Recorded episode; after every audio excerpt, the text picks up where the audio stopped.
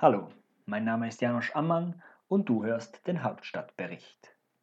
Der heutige Beitrag Das EU-Lieferkettengesetz im Namen der Schweizer Stimmbevölkerung. Das EU-Lieferkettengesetz könnte zu einem verspäteten Sieg für die Schweizerische Konzernverantwortungsinitiative führen. Ich habe im Namen der schweizerischen Stimmbevölkerung an der öffentlichen Konsultation dazu teilgenommen. Am 29. November 2020 stimmte die schweizerische Stimmbevölkerung mit 50,7 Prozent der Konzernverantwortungsinitiative COFI knapp zu. Die Initiative gilt dennoch nicht als angenommen, denn sie scheiterte am Ständemeer. Die COFI ist tot, aber ihr Geist lebt weiter und könnte die Wirtschaftsverbände, die eine regelrecht panische Kampagne gegen die COFI fuhren, in den Hintern beißen. Kleine Gedächtnisauffrischung. Die COFI wollte eine Sorgfaltspflicht für international tätige schweizerische Unternehmen einführen. Die Sorgfaltspflicht hätte die Unternehmen gezwungen, dafür zu sorgen, dass Menschenrechte und Umweltstandards auch in durch sie kontrollierten Unternehmen im Ausland eingehalten werden. Wenn Menschenrechte dennoch verletzt würden, hätte das schweizerische Unternehmen unter gewissen Bedingungen haftbar gemacht werden können. Wieso beißt der Geist der Kofi nun die Wirtschaftsverbände vielleicht doch noch in den Hintern? Auf EU-Ebene ist ein Lieferkettengesetz in Vorbereitung, das viel weiter gehen könnte als die schweizerische Kofi. Sollte die Regulierung zustande kommen, wird die Schweiz sie wahrscheinlich übernehmen müssen. Der Grund dafür ist, dass die EU sich ihre Regeln nicht von anderen Teilnehmerinnen an ihrem Binnenmarkt untergraben lassen will. Mehr dazu in einem im Artikel verlinkten Beitrag zum Brüssel-Effekt oder im Beitrag zum Level Playing Field. Unter dem Arbeitstitel Initiative für nachhaltige Corporate Governance sammelt die EU-Kommission noch bis zum 8. Februar 2021 in einer öffentlichen Konsultation Rückmeldungen. Die öffentliche Konsultation ist vergleichbar mit dem schweizerischen Vernehmlassungsverfahren. Weil die Regulierung sehr wahrscheinlich auch die Schweiz betreffen wird, habe ich mir erlaubt, im Namen der Mehrheit der schweizerischen Stimmbevölkerung an der öffentlichen Konsultation teilzunehmen. Beim Durchscrollen der Konsultationsfragen fällt auf, wie viel weiter die Initiative der Kommission geht als die Schweizerische Volksinitiative.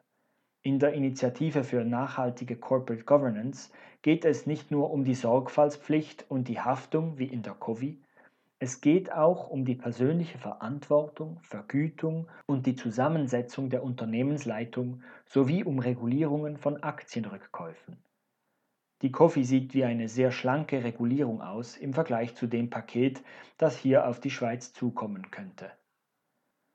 Als verantwortungsbewusster, selbsternannter Stimmvolksvertreter beantwortete ich natürlich nur jene Fragen, auf die der Initiativtext der Konzernverantwortungsinitiative eine Antwort bereithält.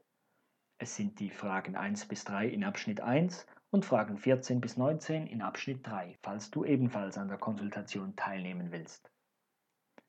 Frage 14 des Fragebogens behandelt die Definition der Lieferkette. Wie weit soll die Sorgfaltspflicht und die daran gekoppelte Haftung gehen? Hier geht der Vorschlag der EU-Kommission sogar weiter, als die COFI es wollte. Beide schlagen zwar vor, dass alle Geschäftsbeziehungen unter die Sorgfaltspflicht fallen sollen, aber die COFI schränkt die Haftungsbestimmungen auf Firmen ein, die durch das schweizerische Unternehmen kontrolliert wurden. Diese Einschränkung ist bei der EU nicht ersichtlich. Als Vertreter der Stimmbevölkerungsmehrheit schlug ich hier eine leichte Einschränkung der Definition vor. Bitte gern geschehen, liebe Wirtschaftsverbände. Besonders interessant aus einer Schweizer Perspektive ist die Frage 17.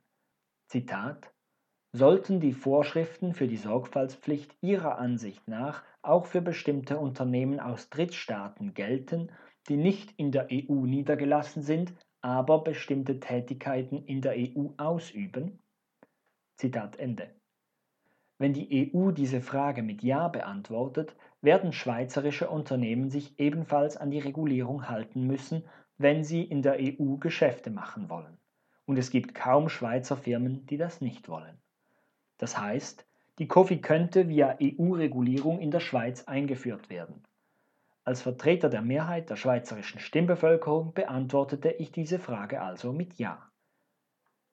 Es ist sehr gut möglich, dass die EU die Frage 17 gleich beantworten wird.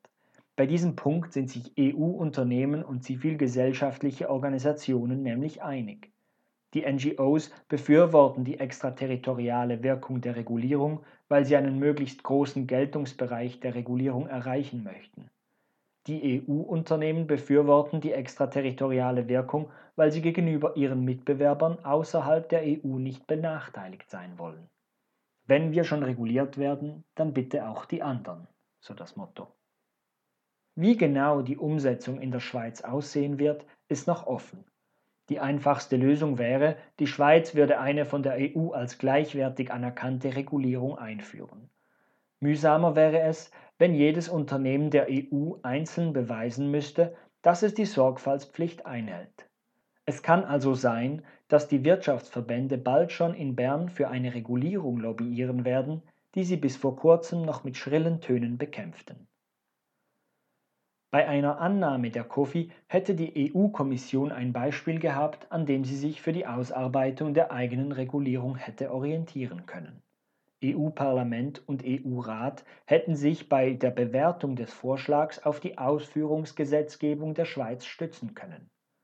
Der indirekte Gegenvorschlag, der in der Schweiz als Antwort auf die KOFI eingeführt wurde, dürfte diese Rolle nicht einnehmen können.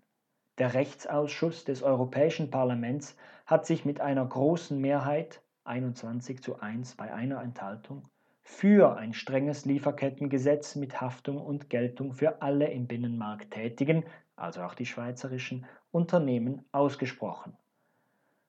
Diese Entscheidung des Ausschusses ist nicht bindend.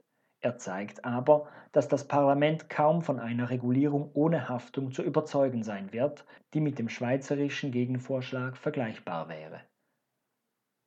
Was von der Initiative für nachhaltige Corporate Governance bzw. dem EU-Lieferkettengesetz tatsächlich umgesetzt wird und auf die Schweiz zukommt, bleibt abzuwarten. Schweizerinnen haben keine demokratischen Mitwirkungsrechte. Wer dennoch versuchen will, die Regulierung zu beeinflussen, kann bis am 8. Februar noch an der öffentlichen Konsultation teilnehmen. Die Konsultation ist im Artikel verlinkt. Das war der Beitrag zum EU-Lieferkettengesetz. Wenn er interessant war, würde ich mich freuen um eine weitere Empfehlung. Ich wünsche einen schönen Tag und auf Wiederhören.